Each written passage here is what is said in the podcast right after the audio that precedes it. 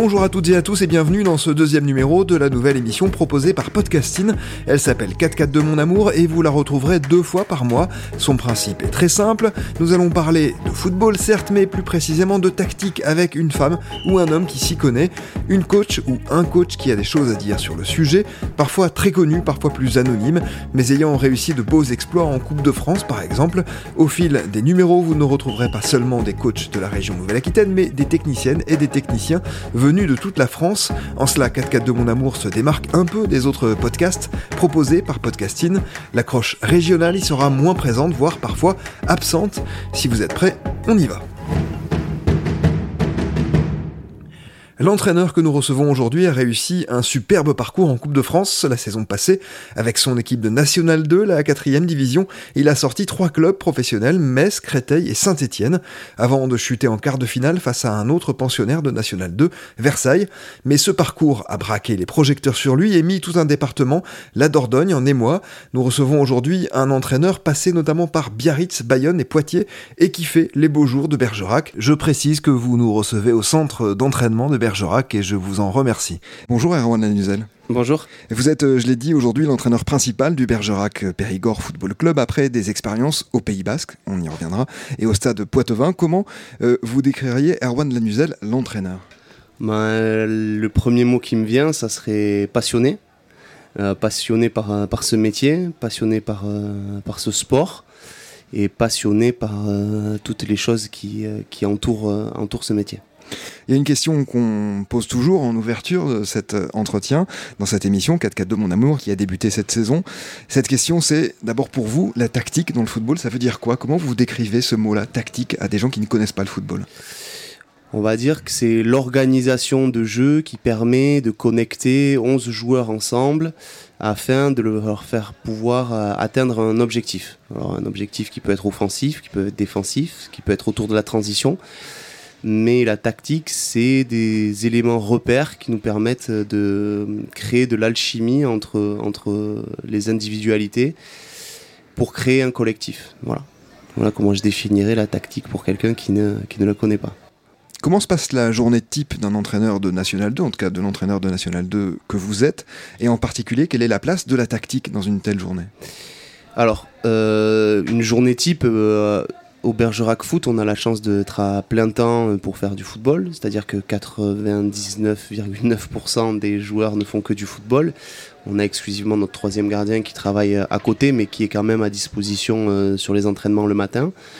Donc on a une grosse charge de travail sur, la matinée dans son ensemble, avec la préparation des séances, la coordination de, de tout le staff pour pouvoir euh, préparer des séances qui ont un, tout un objectif et euh, une quantification de, de, charge euh, sur, la séance.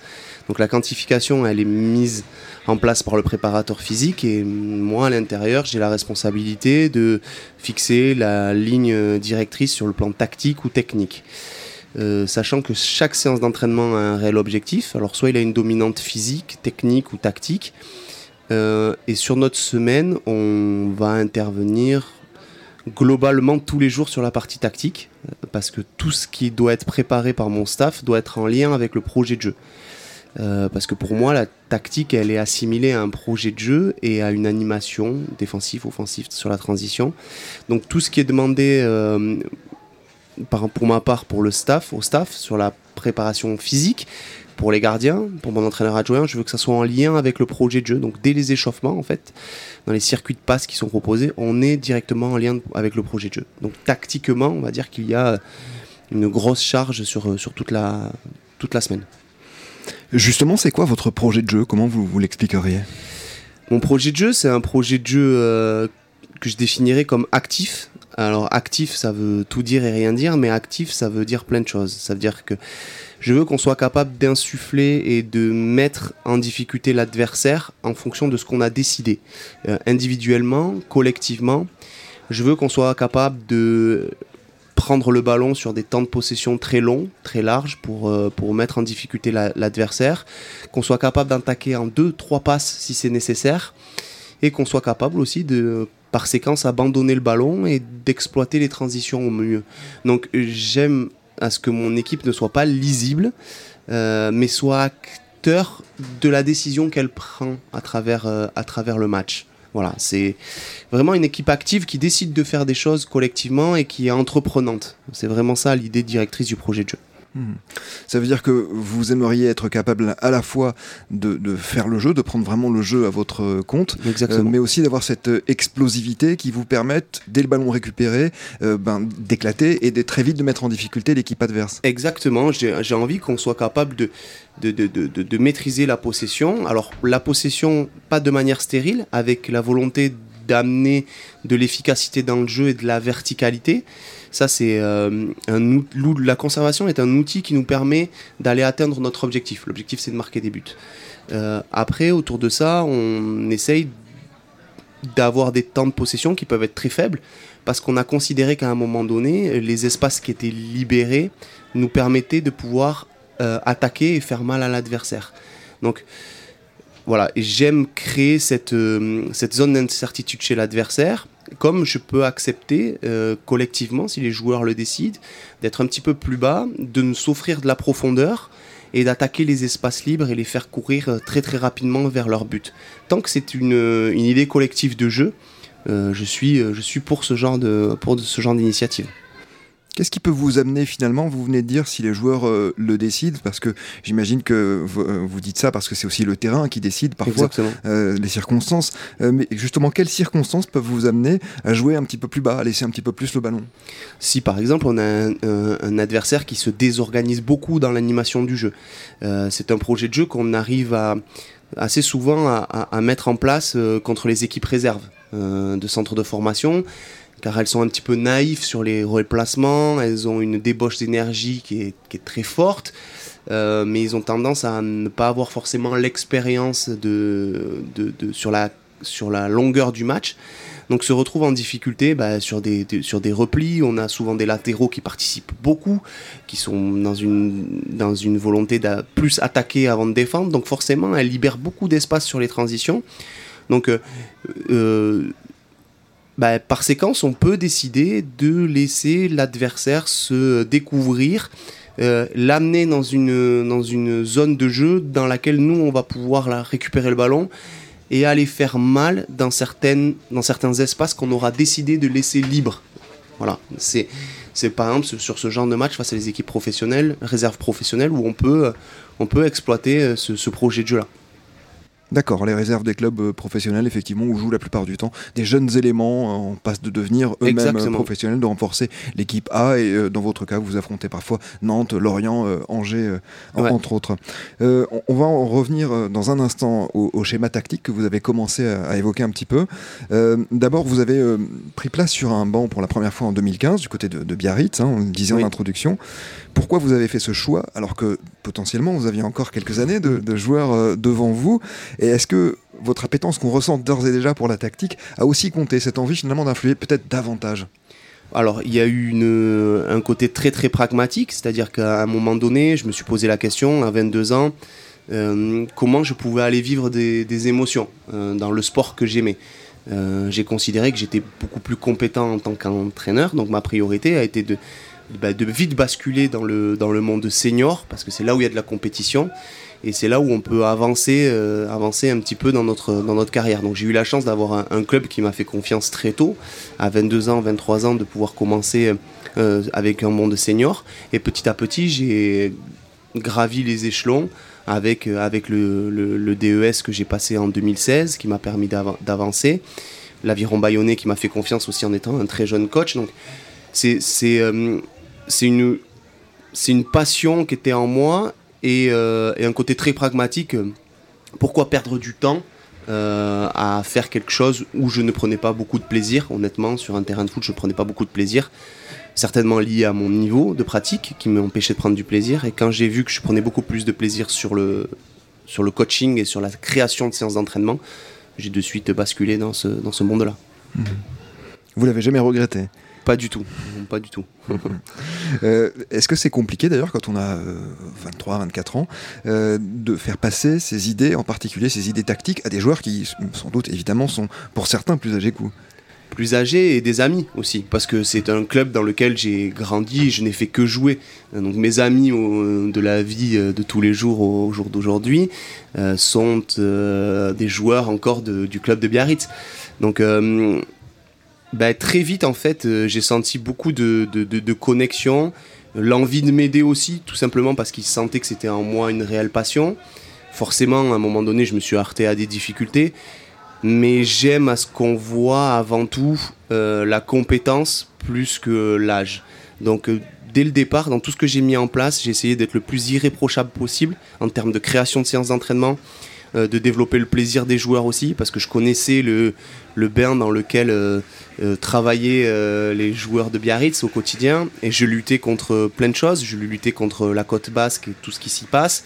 Je lutte contre une famille, je lutte contre des enfants contre la Ligue des Champions. Donc il faut donner envie aux joueurs de venir s'entraîner. Et de suite, j'ai senti que ce, cette approche a, a, fait plaisir aux joueurs. Donc très vite, en fait, je n'ai pas eu de soucis liés, liés à mon âge. J'ai une petite question justement, parce que vous évoquez euh, Biarritz et ses multiples tentations. Il y a aussi la tentation du rugby, évidemment.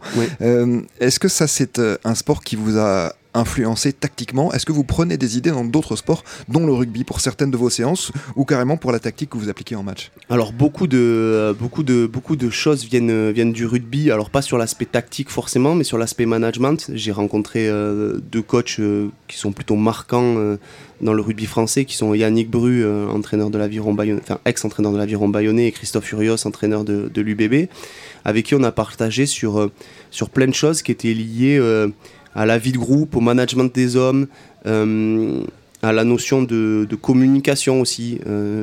depuis deux saisons, avec le staff, on a changé l'appellation des, des remplaçants, on appelle ça des finisseurs pour expliquer l'importance aujourd'hui qu'a un finisseur en rentrant dans un match pour faire basculer une rencontre souvent du bon côté. Donc on a même quantifié euh, les points pris par, euh, des finisseurs sur la saison dernière, le nombre de buts euh, qu'ils ont inscrits.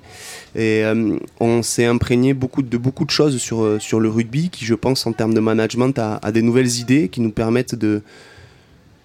En tout cas dans le sud-ouest, qui nous permettent de pouvoir travailler dans de bonnes conditions. Voilà. Donc j'ai pris plein de choses du rugby et plein d'autres choses, d'autres sports aussi. J'ai lu la biographie de Claude Nesta dans le management et le rapport au cadre que je trouve euh, exceptionnel dans sa manière de fonctionner, dans la responsabilité, euh, responsabiliser les joueurs. Je trouve que c'est c'est quelque chose de très très intéressant pour faire euh, progresser les joueurs et pour les mettre très très vite au centre du projet.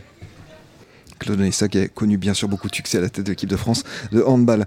Vous avez vous-même connu un énorme succès l'année dernière, on l'a dit en introduction, en Coupe de France. Vous avez éliminé plusieurs équipes professionnelles, Metz, Saint-Etienne. Avec le recul, comment vous avez vécu cela et quelle part selon vous a tenu la tactique dans ces victoires-là? La partie tactique a, une, grosse importance parce que parce qu'en face on, joue contre des, équipes professionnelles et il faut pas euh, il faut, avoir beaucoup d'humilité par rapport à ça. On sait que la Coupe de France est un, une compétition particulière euh, des clubs de National 2 National 3 se font sortir chaque semaine par, des équipes de R1 de R2 donc c'est une compétition qui est très très difficile. Mais sur le plan tactique face à ces équipes professionnelles il faut être très très euh, carré très rodé sur le projet de jeu. Et ce qu'on décide de mettre en place pour performer et ma volonté à moi, c'était de maintenir la continuité qu'on avait mise en place en championnat. Je ne voulais pas bousculer les, on va dire les, les, habitudes qui étaient plutôt bonnes euh, à cette période de la saison. Et je laissais, on va dire, euh, la part de, de, nouveauté et la part d'adrénaline pour tout ce qui était extérieur. Euh, ça venait des familles, ça venait de la presse, ça venait de l'engouement autour de la compétition. Donc euh, je ne pouvais pas créer deux zones d'incertitude chez mes joueurs, euh, en créant un problème tactique et les incertitudes émotionnelles qui allaient être liées à, tout l'environnement qu'on allait, euh, qu'on allait rencontrer. Donc ma priorité était de pouvoir maintenir de la continuité et faire prendre conscience aux joueurs qu'en étant à 100-110% de leur capacité, ils allaient pouvoir exister et qu'il fallait qu'ils en prennent conscience et qu'ils soient soient acteurs pardon, de leur match. C'était vraiment ça la, ligne directrice. Alors on a souffert par moments, mais on a décidé de souffrir, comme je disais tout à l'heure, ensemble, collectivement, ce qui nous a permis d'être très performants, de faire mal sur les transitions. Je regrette que sur le, sur le match de Créteil, on n'ait pas été capable de le gagner avant dans le jeu. C'était ça ma, ma pointe de frustration. Contre Metz aussi, je nous ai trouvé très timides sur les 30 premières minutes avant de prendre un petit peu plus la mesure du jeu.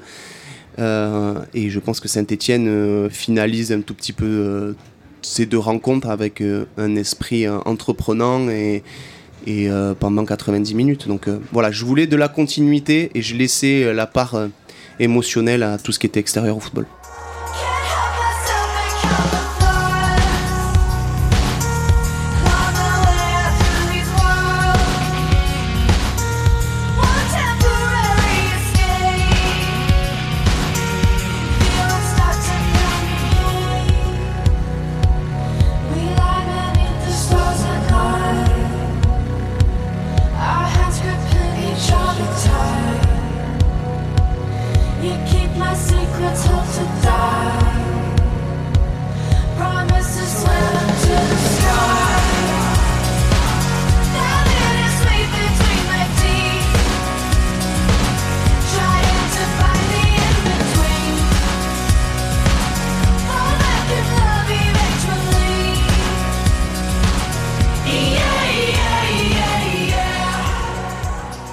D'émotion, on va revenir deux minutes sur ce match de Saint-Etienne. Euh, fin de match euh, très compliqué évidemment, puisqu'il y avait qu'un but d'écart et Saint-Etienne a poussé avec euh, toute sa force et, toute la qualité technique aussi évidemment de, ses joueurs professionnels. Saint-Etienne aujourd'hui en Ligue 2 qui était en, Ligue 1 l'année dernière.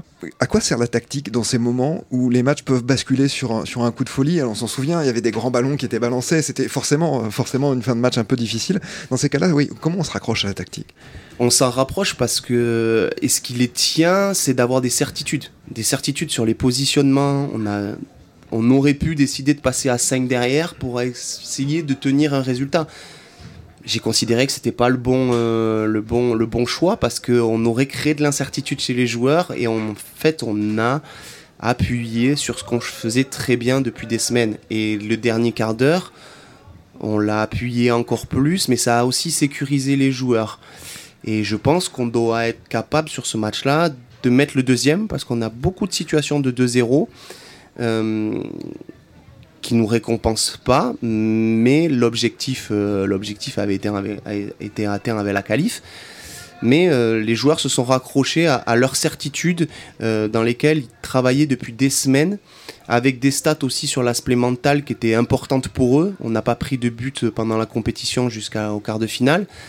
Donc plein de leviers mentaux qui, a été mis, qui ont été mis en place sur, euh, sur la saison, qui ont permis euh, aux joueurs sur ce dernier quart d'heure de, de, se raccrocher à ça. Et puis vous savez, la Coupe de France a quelque chose de magique.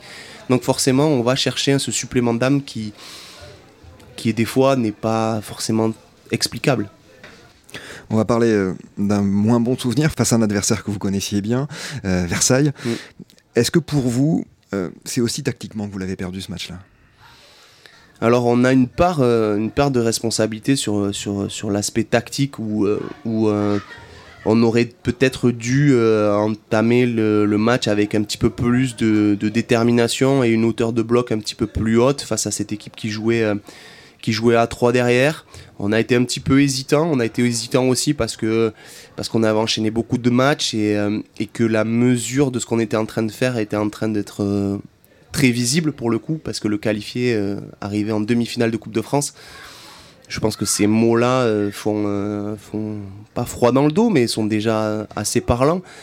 Donc je pense qu'on a loupé notre entame, qu'on aurait mérité de, jouer un tout petit peu plus haut, d'installer un rapport de force plus conséquent à cet adversaire et le mettre un petit peu plus en difficulté, au moins sur l'entame. Et alors que sur la deuxième mi-temps, on a gagné plus de mètres sur la hauteur de bloc. On a joué 10-15 mètres un petit peu plus haut. On a décidé d'être un petit peu plus agressif sur leurs centraux. Euh, de leur mettre des courses à haute intensité euh, dans les espaces qui étaient libérés chez eux, qui leur a permis de reculer. Et on a réussi à égaliser, euh, à l'égaliser sur la fin de match quel est, vous, votre euh, dispositif euh, tactique que vous privilégiez, notamment pour euh, réussir à mettre en place le projet de jeu dont vous nous avez parlé, ce projet de jeu actif? Qu'est-ce que, qu'est-ce que vous préférez comme Alors, moi, je suis un adepte du 4-3-3. Mon projet de jeu est en place depuis, depuis Biarritz. avec la même idée de jeu depuis, depuis Biarritz, mais par contre le projet de jeu a, a évolué. Alors il évolue parce que parce que le public rencontré au quotidien euh, me permet de faire grandir mon projet de jeu, tout simplement, parce qu'aujourd'hui euh, j'ai des joueurs qui ont des idées aussi et euh, qui sont capables de s'approprier le projet de jeu et de le faire bonifier. Donc, donc voilà, moi j'utilise le, le, 4-3-3, c'est un système que j'utilise depuis, depuis 10 ans maintenant.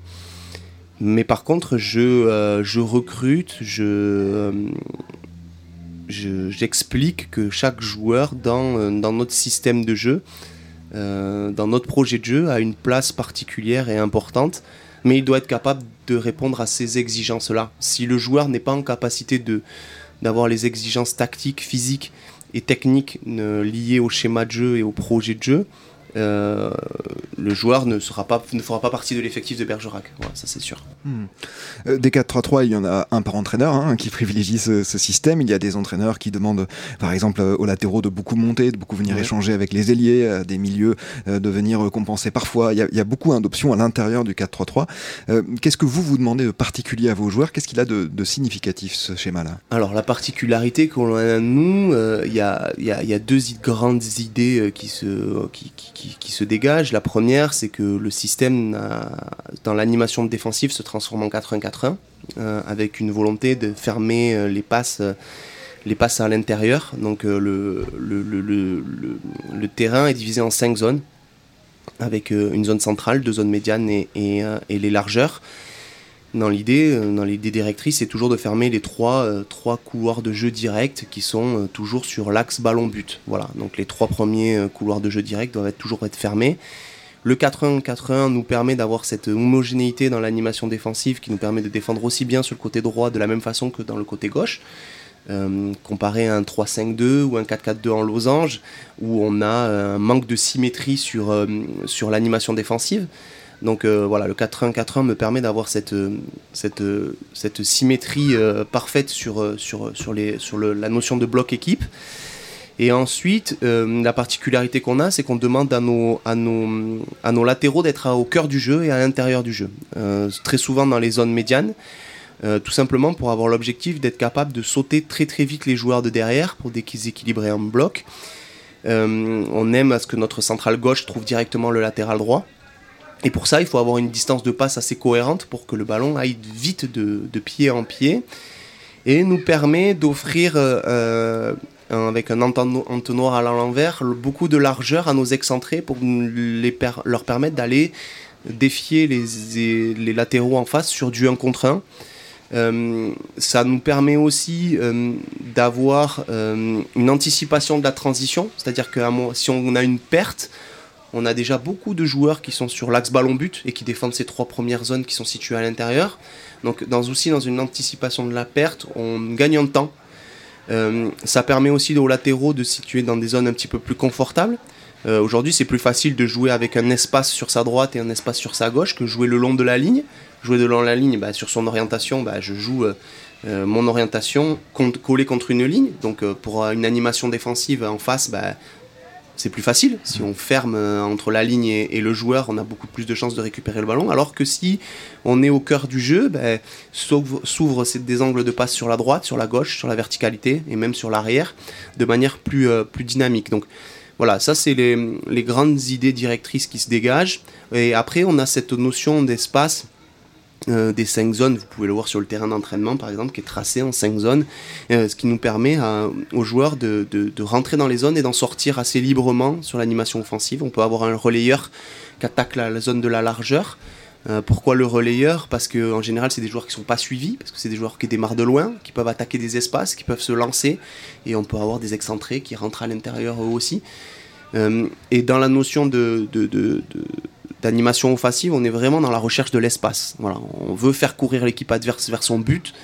Et euh, dans la recherche d'attaquer les espaces, ben, ça peut être fait par les latéraux aussi qui peuvent participer. C'est vraiment une coordination entre, entre tous ces schémas-là. Et le 4-3-3 est une force parce que c'est un système qu'il y a énormément de triangles sur le terrain hein, qui, se, qui sont visibles pour le coup.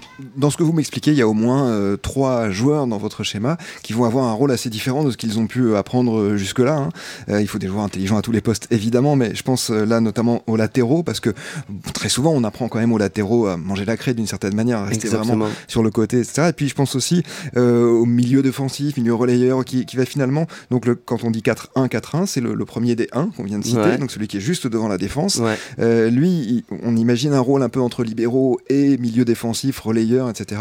Euh, ça nécessite quand même, j'imagine, une intelligence euh, toute particulière à ces trois postes-là. Est-ce que vous pensez que finalement, tactiquement et dans l'intelligence de jeu, ce sont les trois postes les plus exigeants dans le schéma de jeu que, que, vous avez développé? Oui, c'est les joueurs qui sont ma priorité dans le recrutement et qui sont la priorité, qui, sont, qui sont ma priorité parce qu'ils sont les garants un petit peu de, tout ce qui va être mis en place sur l'aspect euh, sur l'aspect tactique, sur la hauteur de bloc, sur la coordination des courses. si on accepte de perdre un joueur, un excentré, c'est la sentinelle qui va venir fermer les espaces, qui va nous permettre de, retrouver deux lignes de 4 assez rapidement. Euh, donc forcément beaucoup de joueurs avec de l'expérience et une intelligence de jeu assez, euh, assez prononcée sur, le, sur le milieu de terrain. Des latéraux qui sont dans qui doivent être aussi dans la réflexion forcément euh, parce qu'ils rentrent dans des zones qui sont différentes. Donc forcément aussi dans le recrutement on aime pousser la réflexion à savoir dans quel système ils ont joué, leur expérience, quel coach ils ont rencontrer pour voir un petit peu l'aspect euh, tactique de comment on peut, euh, on peut, on peut avancer avec eux. C'est sûr que c'est différent. Aujourd'hui, on a un joueur qui sort de centre de formation, qui au départ était vraiment dans la notion d'aller attaquer les espaces, de longer la ligne, déjà en haut, au lieu d'avoir cette notion d'aller attaquer l'espace. Un latéral donc. Et un latéral, mmh. voilà, qui était déjà euh, très très haut dans le système et dans l'animation. Mais pour moi, c'est trop facile de défendre avec un joueur qui est déjà arrêté dans une zone en haut. Alors que si on laisse un espace et qu'on prend le temps d'aller attaquer l'espace et mettre de la vitesse, bah forcément on va, mettre, euh, on va mettre les équipes en difficulté. Donc voilà, c'est euh, c'est notre rôle à nous, staff, de faire comprendre le système de jeu, le présenter, l'expliquer et le mettre dans les meilleures conditions les joueurs la semaine à l'entraînement pour pouvoir performer, euh, performer le week-end. Est-ce que il vous arrive souvent de changer de système tactique en cours euh, de match? Vous nous en avez dit un mot tout à l'heure. Hein. Vous n'êtes pas passé à 5 par exemple contre Saint-Etienne, ce que font beaucoup d'entraîneurs et parfois avec succès. Hein, du reste, euh, renforcer euh, la défense de cette manière-là quand on, mène ou au contraire ajouter un attaquant quand on est mené, ce sont les réflexes un peu classiques, on va mm. dire. Est-ce que vous vous changez ce, système tactique? Et, et pour quelle raison vous le faites ou vous ne le faites pas? Alors, je ne change que très très rarement de ce système. En tout cas, euh, sur les entames de match, on, démarre tout le temps de la, même système. Les hommes changent par contre. Les hommes changent. je préfère changer les hommes que changer le système. Euh, je m'explique. Euh, dans mon recrutement et dans, ma, dans mon choix des hommes sur le secteur offensif, j'aime avoir des joueurs avec des particularités bien différentes entre eux. Ce qui me permet d'attaquer de manière différente à travers le même projet de jeu. Euh, par exemple, sur le, l'ailier droit, on a un garçon qui a pas mal d'expérience, qui est capable de dézoner, rentrer à l'intérieur, qui est faux pied, qui est capable de se balader très proche de l'attaquant, euh, qui est aussi capable de mettre de la percussion et de la profondeur. Et j'ai un, ailier de débordement, qui est un ailier euh, droitier, qui est sur son bon pied, qui est dans une, notion de prise de profondeur, prise d'espace, qui est dans un jeu de centre. Donc forcément, on n'attaque pas de la même manière avec celui-là l'autre. Donc l'effet de surprise, pour moi, je le crée à travers, euh, le, choix des hommes. Mais par contre, euh, euh, tactiquement, tous les joueurs, les 25 joueurs qui composent l'effectif de Bergerac, ont la même notion tactique collective. Mais par contre, le choix des hommes est, différent. De temps en temps, oui, ça nous arrive de terminer avec un système différent. Ça nous arrive de terminer en 4-4-2 s'il faut aller chercher un résultat. Euh, pourquoi le 4-4-2 Tout simplement parce que euh, euh, c'est un système qui peut se rapprocher du 4-3-3. sachant qu'en ayant des joueurs plutôt intelligents au milieu de terrain, ils sont capables de s'adapter en étant à deux à plat et avoir un petit peu plus de force offensive dans, les, dans les 30 derniers mètres en étant en 4-4-2. Ça m'arrive, ça a dû m'arriver la saison dernière trois ou quatre fois. Vous disiez au faux pied, vous désigniez donc euh, un ailier droit qui est gaucher et qui va sans doute avoir tendance plus à, repiquer. Le, 4-4-2 aussi, j'imagine, parce que vous savez que c'est un, schéma qu'ils ont forcément travaillé au cours de leur formation, parce que c'est un schéma le plus classique. Voilà, voilà c'est un schéma qui est classique, qui va pas mettre en difficulté les, les joueurs euh, à, un détail près. Il est, euh, il est juste de pouvoir, de pouvoir additionner un joueur de plus dans le secteur offensif. Mais si vous faites une photocopie, vous avez les deux lignes de 4. Euh, en fait, la pointe basse qui nous sécurise a été enlevée et a été rajoutée un tout petit peu plus haut. Mais dans l'animation de, de relayeurs, on est exactement sur le même processus, sauf qu'ils n'ont pas la pointe basse derrière pour, ben, les guider. Donc, euh, donc, euh, donc voilà, c'est quand même un système. voilà, on n'est jamais passé par, par exemple d'une équipe à 4 à une équipe à 3. Voilà, parce que je considère que si on doit changer de système, on doit préparer les joueurs tactiquement la semaine à performer dans ce système-là. On peut pas l'inventer le vendredi et le mettre sur un, bout de papier et leur expliquer les gars, on va jouer à, 3 derrière. C'est pas possible. Hmm. C'est pas entendable en tout cas pour moi.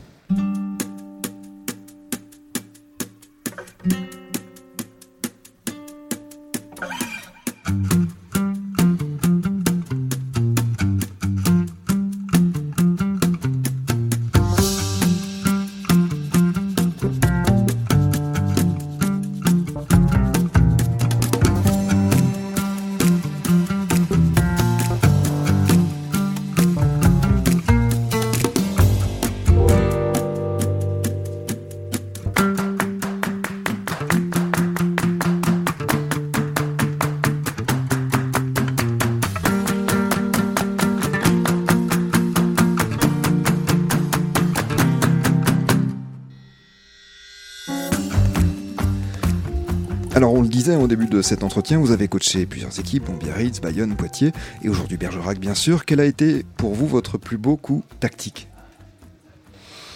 Euh, Le plus beau coup tactique, je sais pas s'il y en a euh, réellement, mais en tout cas, il y a, des matchs repères. Euh, voilà, il y a des matchs repères avec des, équipes entraînées et dont, on, dont on a pu observer une équipe euh, quasiment euh, en, autonomie. C'est-à-dire que ça m'est arrivé assez rarement, mais deux, trois fois dans, ma carrière, ben, sur les 20 dernières minutes, il m'est arrivé de prendre du recul et regarder simplement mon équipe jouer et euh, ne donner quasiment très peu de corrections parce qu'elle elle récitait tout simplement le projet de jeu qui avait été mis en place dans le travail au quotidien depuis des semaines. Euh, donc euh, voilà, il y a deux trois matchs comme ça qui me, me viennent à l'esprit. Un contre l'équipe réserve des Girondins euh, de Mathieu Chalmé en National 3 où, pendant gagnant 0 pendant pendant 90 minutes, honnêtement, on est impressionnant dans, toute cette recherche qu'a un coach d'autonomie des joueurs à un moment donné sur l'aspect tactique, sur la hauteur du bloc, sur, euh, sur les transitions. On était capable d'attaquer en trois passes et les, leur faire très très mal, comme installer des temps de possession assez hauts. Euh, on était capable de mettre de l'alternance. Et, et, la saison dernière, on a deux trois matchs qui ressemblent beaucoup à celui-là. On a un match au Canet. Euh, qui est gagné 3-0 au mois d'octobre, qui est une, une, performance collective incroyable. Voilà, mais c'est beaucoup de performances collectives. Voilà, c'est pas d'exploit pour moi, les, des matchs, ces matchs-là que je viens de citer sont euh, sur le plan tactique ou sur l'aspect euh, plaisir de voir son équipe jouer, étaient supérieurs à ce que j'ai vécu contre, contre Créteil ou contre, contre, contre Saint-Etienne ou, Metz, où là, forcément, il y avait une débauche d'énergie qui était encore plus, qui était supplémentaire, qui était exceptionnelle à voir dans la générosité et tactiquement, c'est accroché dans tout ce qu'on savait faire, mais c'était pas d'une maîtrise exceptionnelle, forcément. C'est rare fois forcément rare parce que c'est une forme de perfection qu'on atteint à ce moment-là. Euh, c'est compliqué le lundi suivant de revenir à l'entraînement et, tactiquement d'aller reproposer des choses euh, parce que finalement vous avez atteint cette, cette forme de perfection. Vous Alors, vous en euh, question? Non, le plus dur, c'est pas c'est pas du tout le plus dur parce que parce que j'avais lu une phrase d'un coach, je crois que c'est Guardiola, qui disait que c'était beaucoup plus facile les semaines où il perdait, en fait. Parce que les semaines où on perd, très vite, on a, euh, on a un taux de concentration l'entraînement qui est supérieur à d'habitude. Euh, inconsciemment, le staff et, le coach remettent des choses en question. Et moi, j'avais vu cette phrase très intéressante. Et pour moi, j'ai un degré d'exigence qui est peut-être plus élevé sur les semaines où on va gagner euh, que sur les semaines où on va perdre. Parce que les semaines où on va perdre, je sais que naturellement les joueurs vont élever leur niveau d'exigence. Et moi, j'incite et, mes joueurs et mon staff à être très très exigeants les semaines où ça se passe très bien pour pouvoir, pour pouvoir travailler avec, avec autant d'énergie. Et l'an dernier, on a fait une série assez exceptionnelle. Je crois qu'on a commencé une série en septembre et qu'on a clôturé en avril. On est passé plus de 25 ou 26 matchs invaincus. Et honnêtement, on était euh, peut-être par moments exécrable avec les joueurs euh, le lundi ou le mardi à l'entraînement, tout simplement parce que euh, on savait que ça valait le coup de continuer dans cette spirale. Voilà. Moi, j'aime travailler très dur la semaine pour leur apporter beaucoup de liberté le week-end. Donc, donc c'est pas c'est pas facile et ça serait pas bien faire son travail que de faire moins de faire moins parce qu'on a fait un match un petit peu repère, on dit, je dirais. À l'inverse de, des coups tactiques euh, dont, vous êtes fier, est-ce qu'il y a un match sur lequel vous vous êtes dit là, tactiquement, je me suis complètement planté? Il y a un peu de, il y a un peu de Versailles. Je suis un peu déçu de, de, mon approche, euh, mon approche tactique, de mon approche euh, sur l'aspect un petit peu émotionnel aussi. Il y a, oui, il y a des matchs dans les matchs dans lesquels voilà, j'étais. Euh, mais quand on est déçu de soi, on n'est pas déçu forcément que sur l'aspect euh, sur l'aspect tactique, mais c'est qu'on n'a pas trouvé les leviers pour amener les joueurs à la performance.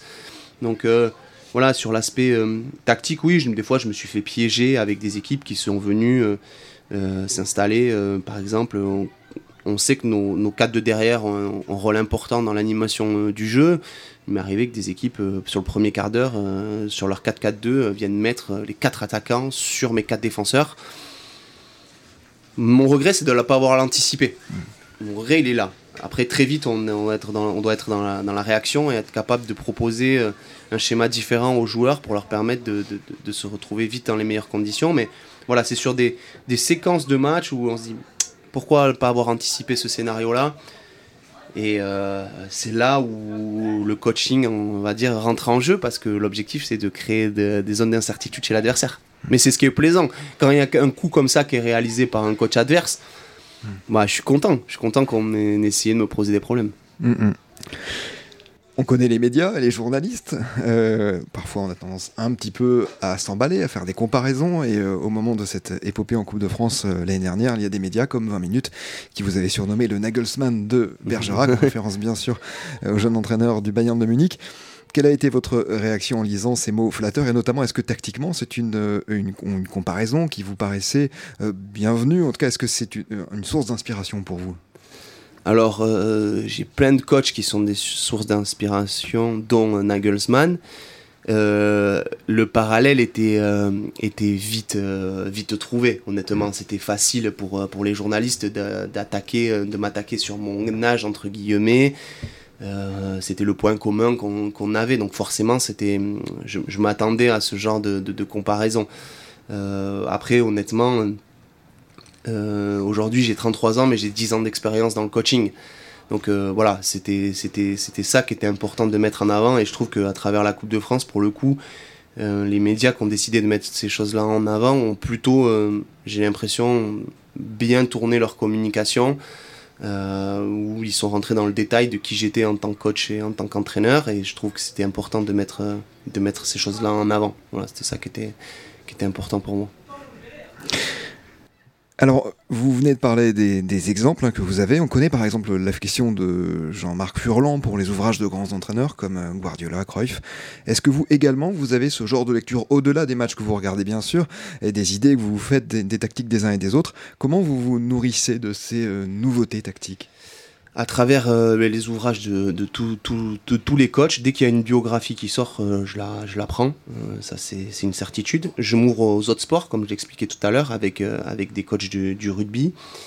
J'aime beaucoup aller rencontrer des coachs qui sont, en place et qui ont une certaine façon de travailler. Alors forcément, avec des saisons comme la saison dernière, c'est assez compliqué d'avoir un, temps libre pour pouvoir, aller faire des recherches. Mais vraiment, ma construction, euh, elle a été faite à travers des rencontres à la Real Sociedad, à l'Athletic Bilbao, euh, dans d'autres sports, à Toulouse, à Nantes. Euh, Denis Stinat est mon adjoint qui a été formé à, Nantes, on va dire à, la belle époque nantaise, avec un jeu très très attractif.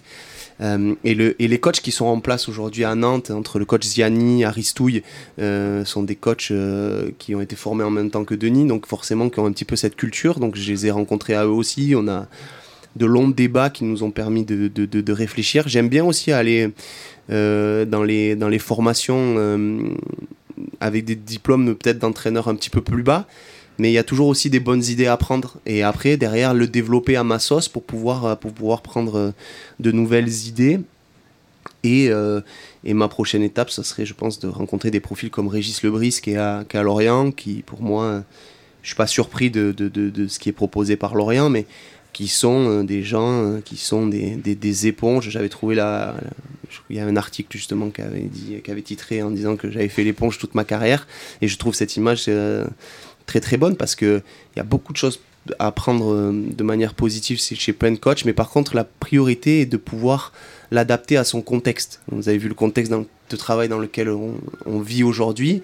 J'aimerais pouvoir proposer des petits déjeuners, une vie euh, euh, collective plus importante à, mes joueurs, mais je ne peux pas, parce qu'aujourd'hui, ils n'auraient aucun plaisir à pouvoir passer la journée, la journée ici, parce que le contexte fait que c'est pas, pas la meilleure situation. Donc voilà, j'essaye de, de, vraiment, dès qu'il y a quelque chose qui traîne, de pouvoir le, le déguster. Donc c'est pour ça que j'écouterai vos podcasts pour prendre des bonnes idées euh, chez les autres entraîneurs que vous allez euh, recevoir. Vous avez parlé euh, notamment hein, de Stéphane Yanni, biberonné à Nantes par des très grands noms, Coco Ciodo, Renald Denwex notamment. On parle souvent de ce jeu à la Nantes, c'est un peu devenu aujourd'hui une tarte à la crème et puis quelque chose qui n'a plus de raison d'être. Hein. Il n'y a plus vraiment cette identité au FC Nantes, malgré les, succès évidemment que, que, que, le club peut connaître. Est-ce que ça reste quand même pour vous une référence Vous vous en imprégnez de cette idée-là du jeu? Oui, je m'en imprègne euh, et, c'est pour ça que je pense que ça a très bien marché de suite avec Denis, qui était, un de mes joueurs, euh, entraîneur de l'équipe réserve et après rentré dans mon staff, parce qu'il y a eu cette, cette connexion et cette recherche aussi à travers un projet club.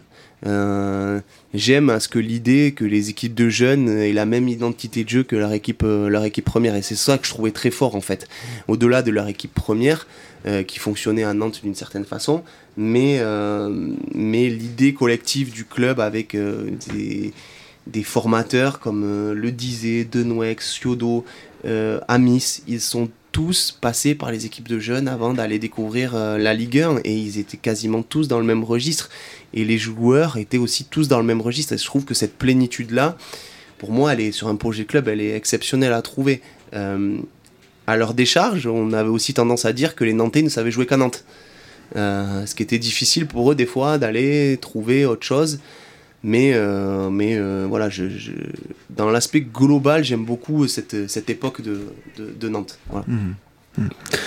Vous nous parliez tout à l'heure de votre système tactique favori, le 4-3-3. Est-ce que ça l'était aussi, ce système, votre favori lorsque vous étiez joueur? Je me suis jamais posé la question en tant que joueur. Honnêtement, je me suis pas posé la question si j'avais un système favori ou pas. Ce qui m'intéressait, c'était gagner. Ça, c'était la priorité. Par contre, je me posais des questions de savoir euh, pourquoi, euh, on, était déséquilibré dans cette zone-là, pourquoi on était en difficulté euh, dans cette zone-là. Mais je faisais pas forcément le lien avec le système tactique. J'ai vu des choses que aujourd'hui je suis incapable de faire. C'est-à-dire avec, j'ai déjà joué avec un ailier gauche mais sans ailier droit. Euh, voilà, des, choses qui étaient vraiment euh, très très particulières. Mais, euh, vu que je me suis arrêté très jeune, forcément, de jouer, j'ai pas eu le temps de me poser la question de savoir quel système mettait le, le, plus en valeur l'équipe dans laquelle je jouais. On va revenir un tout petit instant sur ce que vous venez de dire, là, jouer avec un ailier gauche mais pas d'ailier droit. C'est vrai que ben, la plupart du temps, en tout cas, quand euh, il y a un ailier, il y a forcément son pendant euh, de l'autre côté. Euh, mais est-ce que ça, cette idée-là, elle est complètement impossible à, mettre en place? Est-ce que c'est si saugrenu que cela? Est-ce qu'il y avait une vraie idée tactique derrière? Ou c'était un petit peu plus à la Je pense que, en fait, il n'y a aucun problème pour moi à jouer de façon farfelue, entre guillemets, mmh. tant que c'est un objectif clair, tant que c'est maîtrisé et tant que c'est préparé la semaine. Euh, on avait Bielsa qui jouait d'une façon incroyable. J'ai été voir un Olympique lyonnais euh, Marseille à Gerland avec un 4-4-2 euh, côté lyonnais face à un 3-5-2 avec Bielsa. Et on avait JJ et je sais plus qui à gauche qui sortaient sur euh, les joueurs à l'intérieur du losange. Et on avait Tovin et, et je sais plus qui de l'autre côté qui, faisait, qui suivait la participation des latéraux. Euh, pour moi, il n'y a rien d'impossible en fait. Les marquages individuels, euh, c'est des effets de mode en fait. qu'on a décidé qu'à un moment donné, mais si quelqu'un assume de se mettre en individuel sur le terrain, tant qu'il a préparé, tant qu'il est cohérent, tant qu'il est dans son idée, qu'il sait pourquoi il fait, qu'il a préparé les joueurs à performer dans, cette, dans ce choix-là, il n'y a rien d'incohérent pour moi. Il n'y a vraiment rien d'incohérent. Ce que je trouve incohérent, c'est de sortir du jour au lendemain le fait de jouer sans ailier, mais n'avoir aucune explication derrière. Pourquoi je le fais, comment je le fais, qu'est-ce que je veux créer chez l'adversaire. C'est ça que je remets en cause. Et là, honnêtement, à la période dans laquelle je l'ai vécu, euh, j'avais pas d'explication de savoir pourquoi mon équipe jouait sans ailier droit ou sans ailier gauche. Mais euh, voilà, pour moi, tout est entendable s'il y a un réel objectif derrière et que c'est préparé la semaine et que c'est euh, que c'est clair en fait. C'est hmm. clair sur cette question de l'individuel, justement, c'est vrai que Marcelo Bielsa est connu pour être un, un dur acculeur là-dessus sur l'individuel, c'est-à-dire qu'il force en effet, hein, c'est ce que vous disiez, des ailiers euh, très offensifs à revenir très très bas, parfois plus bas que les latéraux, même souvent dans le cours du match, euh, pour suivre les, joueurs qui leur ont été euh, assignés. la plupart des entraîneurs aujourd'hui choisissent plutôt une, défense en zone hein, et parfois mixent un peu les deux sur certaines phases. Vous, vous avez fait quel choix de ce point de vue-là? Nous, on est partout en zone. on est partout en zone. Par contre, il faut être fort dans le duel. Il faut être fort dans le duel dans sa zone. Peu importe qui rentre dans sa zone, il faut être fort euh, par rapport à ça. Donc ça nécessite beaucoup de communication, l'importance des centraux dans la communication, l'importance de la pointe basse dans la, communication, pour être capable de fermer les angles de passe aussi. Voilà. Euh, quand on défend sur un 4-1-4-1, on a la notion de fermer les espaces à l'intérieur. Quand, euh, quand mon relayeur sort sur le central adverse, par exemple, pour mettre une agressivité forte, euh, il sort pas dans l'idée de forcément tout le temps récupérer le ballon, mais de nous permettre d'avancer. Et derrière, il faut être capable de fermer des angles de passe. Et à ce moment-là, on n'est pas du tout en individuel. Mais c'est important d'avoir beaucoup de communication. Mais par contre, quand un joueur rentre dans la zone, et il faut être capable d'assumer le 1 contre 1 dans les attitudes défensives euh, et d'être fort sur le 1 contre 1 quand, le, quand ça arrive dans sa zone. En tout cas, ça c'est mmh. sûr.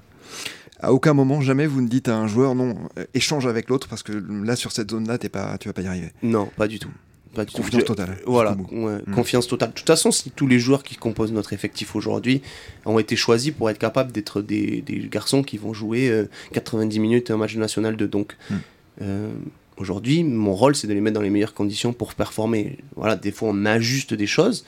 on peut avoir des combinaisons de joueurs qui vont nous permettre de performer je sais pas, on peut avoir un arrière droit qui manque de vitesse euh, face à un excentré qui va très vite, qui va être dans la percussion, mais peut-être que le central droit que je vais mettre à ce moment-là aura plus de vitesse euh, que si j'avais décidé d'avoir un profil qui avait moins de vitesse. Voilà, c'est plutôt les coordinations comme ça ensemble. Je me dis comme ça, si mon latéral perd son 1 contre 1, on se retrouve en difficulté sur de la prise de profondeur, je sais que j'ai un, un central qui peut être capable de fermer ces espaces-là parce que lui a plus de vitesse.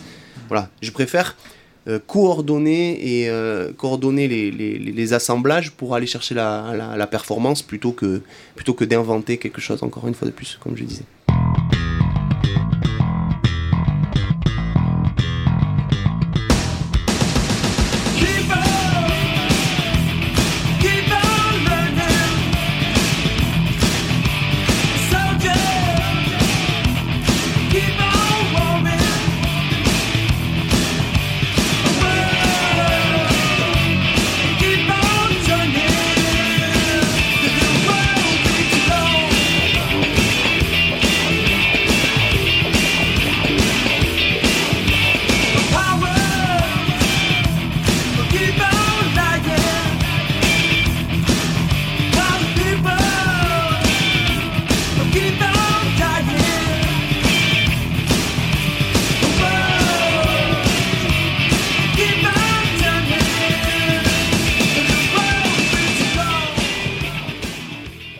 Prennent vos remplaçants ou vos finisseurs euh, tactiquement au cours d'un match Une énorme importance. Je me bats pour ça euh, chaque semaine.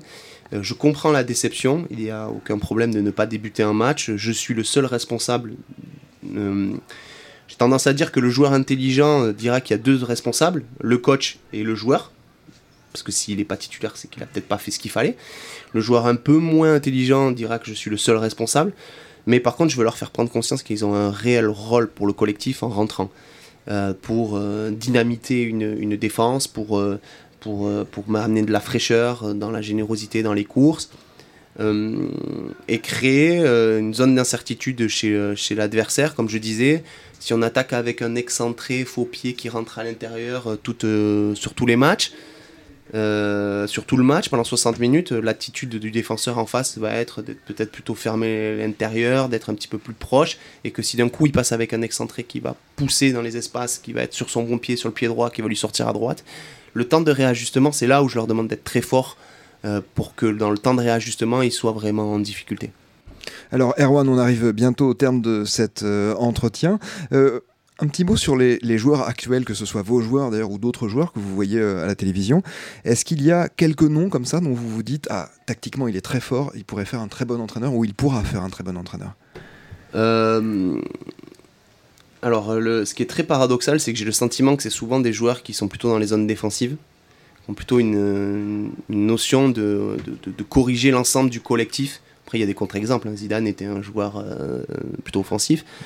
Euh, mais forcément, je pense que tous les joueurs qui sont passés entre les mains de coachs influents euh, sortiront quelque chose. Euh, le Barça de Guardiola sortira certainement beaucoup de coachs de la nouvelle génération, comme, comme Xavi l'est actuellement. je pense qu'en Allemagne, un garçon comme Philippe Lam, à mon sens, devrait être rapidement peut-être un très bon coach aussi. Kimmich, je pense que dans quelques années sera certainement peut-être un, futur coach lui aussi. Euh, en France, euh, j'ai pas pas d'idée là, mais euh, il y a déjà des garçons qui sont en poste, voilà, qui sont déjà en poste dans les, dans les équipes réserves ou dans des clubs de national. Je pense qu'Abid Bey, à mon sens, devrait se rapprocher du haut niveau assez rapidement. Quand je vois son équipe du Red Star jouer, on sent vraiment une, une réelle empreinte sur son, sur son travail au quotidien. Donc je pense qu'un garçon comme Abid Bey euh, sera certainement dans pas longtemps à haut niveau. Voilà, dans l'idée là, c'est ce, que je vois en tout cas. Vous parliez de Kimmich hein, qui a joué notamment beaucoup au début de sa carrière en tant qu'arrière droit, qui aujourd'hui est plutôt au milieu défensif, milieu mm. relayeur. Euh, on sent effectivement que tactiquement tout a été bien intégré chez lui, que tous les projets de jeu sont compris, etc. Euh, vous parliez tout à l'heure de vos relais tactiquement, ils doivent être forts aussi. Et est-ce que parfois, ils doivent aller aussi à l'encontre de ce que vous aviez préparé ou de ce que vous, Bien avez dit? Bien sûr, j'ai aucun problème avec ça. J'ai aucun problème avec ça, tout simplement parce que euh, si les joueurs à qui j'ai confiance dans la dans ma communication au quotidien sur l'aspect du projet de jeu, ben voilà, par séquence, on décide d'aller chercher par exemple une équipe à 3 derrière, d'avoir nos trois euh, nos trois offensifs qui vont se mettre assez haut, qui viennent à agresser, c'est à eux de décider à un moment donné de, stopper ça, de stopper, de redevenir à quelque chose de plus cohérent. On en parle ensemble, on a des signaux, on se donne, donne l'info. Mais moi, j'aime à ce que le joueur ait, cette prise de responsabilité à un moment donné sur le plan tactique, euh, sur le plan technique aussi, de voir des passes euh, qui sont à l'opposé de ce qu'on a travaillé la semaine. Euh, c'est pour ça que j'aime travailler beaucoup avec les formes jouées, parce que je veux laisser de la liberté aux joueurs à travers le cadre qui est défini, de pouvoir, euh, avancer. Euh, j'aime beaucoup à ce que mes joueurs aussi passent des formations d'entraîneurs en même temps qui peuvent jouer, parce que je pense que ça nous permet de gagner du temps. quand j'utilise un certain mot, attaquer la zone de déséquilibre, aujourd'hui, un joueur qui va, travailler avec moi depuis des, années ou des semaines ou des mois va savoir ce que c'est euh, un garçon qui a été formé en tant qu'entraîneur va de suite savoir de quelle zone je parle. Euh, va comprendre aussi peut-être de temps en temps l'exigence qu'on va mettre en séance d'entraînement à travers un certain procédé. Euh, que c'est un joueur qui des fois consomme, je dis bien consomme entre guillemets l'entraînement, vient, fait sa séance, ne sait pas pourquoi il a fait. je pense que le lien dans le football amateur, très souvent les, joueurs que j'ai entraînés qui passaient des, des, formations avaient continué à progresser. C'est souvent des joueurs plutôt âgés qui pensent à l'avenir eh ben, très honnêtement, il y a une grosse marge de progression après sur les joueurs euh, parce qu'il euh, parce que parce qu'il y a une vraie réflexion sur le jeu et c'est hyper important pour moi. C'est hyper important pour moi. Ça fait dix ans que vous êtes entraîneur. Euh, vous avez l'impression qu'il y a euh, une croissance de la maturité tactique de vos joueurs? Je vous pose la question parce que, notamment en 98, quand la France devient championne du monde, on a beaucoup dit que c'était dû à l'expérience de quasiment toute l'équipe titulaire qui était partie en Italie, qui avait appris certes la préparation, le physique, etc., mm. mais énormément la tactique. Et on le sait évidemment, dans ce pays compte beaucoup. Euh, et on a peut-être le sentiment qu'à l'époque, en France, on insistait un peu moins là-dessus, que les joueurs étaient moins mûrs tactiquement. Aujourd'hui, vous avez le sentiment que ça a évolué sur les dix années d'expérience que vous avez? Je pense que, alors, moi j'ai le sentiment que ça a forcément évolué, tout simplement parce que mon niveau de pratique, euh, il y a 10 ans, c'était de la R4. Euh, régional 4, donc. Euh, régional 4, et aujourd'hui c'est de la Nationale 2.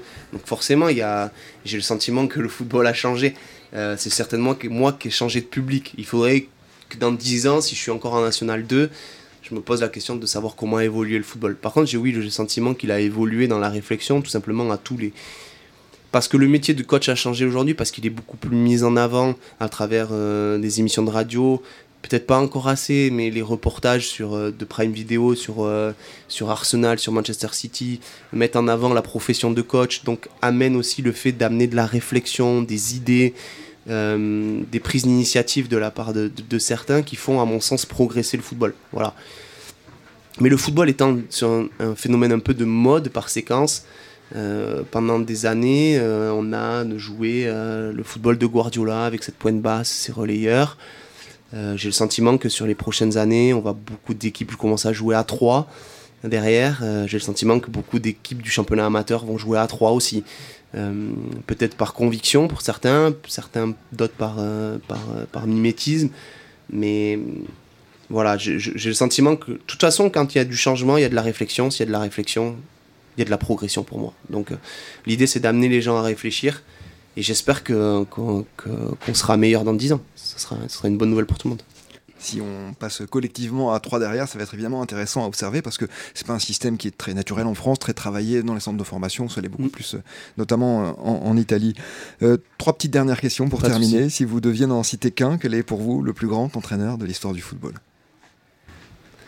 C'est compliqué d'en citer qu'un parce que honnêtement, euh, moi j'aime plein de choses et c'est pas pour faire une réponse euh, de Suisse entre guillemets, mais euh, il y a des coachs qui sont précurseurs de choses, Guardiola, Bielsa, mais c'est pas forcément ce que j'aime à outrance. donc je peux pas les situer comme Saki a révolutionné plein de choses. Je, je peux pas les situer au-dessus de, de, de la mêlée. Moi, j'adore euh, regarder Klopp, les équipes de Klopp. J'adore les équipes de, Je prends des très bonnes idées de Klopp, de, de Simeone. Pourquoi aujourd'hui euh, un serait euh, supérieur aux autres? D'autres sont, certains sont précurseurs dans les idées, mais ne sont pas forcément, euh, sont pas forcément euh, pour moi au-dessus de la mêlée. Non, je peux pas en citer. Ce serait malhonnête intellectuellement de ma part.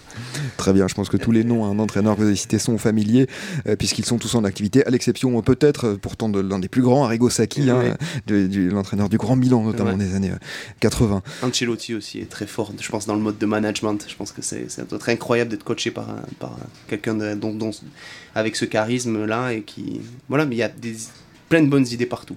Ancelotti qui était d'ailleurs un des relais sur le terrain de Arrigo Sacchi dans ce Milan des années 80. Euh, quel est le plus beau jeu d'équipe que vous ayez vu dans votre vie? Euh, le, le, Barcelone de, Guardiola euh, sur la période où il rafle tout, où ils mettent 5-0 au, au, Milan, je trouve ça très précurseur en avance et, et quel régal, mais j'ai pas aimé la bascule à un moment donné qui a été de mais de faire des fois du foot de possession pour faire du foot, de possession et de ne pas frapper au but et de ne pas marquer. Mais il y a eu une période qui a été euh, pour moi exceptionnelle. Après, c'est la seule période aussi que j'ai vue. Euh, j'ai que 33 ans, j'en ai pas vu euh, beaucoup. J'espère qu'il y en a d'autres qui, qui, qui, me marqueront. Hmm. Et toute dernière question, elle est traditionnelle hein, pour conclure cet entretien dans 4-4-2 Mon Amour, même si ce sont les débuts de ce podcast. Quel conseil vous donneriez à un entraîneur qui débute pour réussir? Euh, Quel conseil tactique, bien sûr? Euh, d'aller faire l'éponge, d'aller euh, s'imprégner un maximum de, des idées des autres coachs pour créer la sienne. voilà. Et sur le plan tactique, je pense qu'il n'y a pas une seule recette qui fait gagner. Il y a plein de recettes qui font gagner et il y a plein de bonnes idées partout. Donc le conseil que je donnerais, c'est de s'ouvrir un maximum euh, à la différence, à la nouveauté, et, euh, et, aller prendre un maximum d'idées pour aller créer euh, son projet de jeu et sa partie et son animation tactique euh, dans laquelle il se sent le mieux. Voilà, c'est surtout ça la priorité.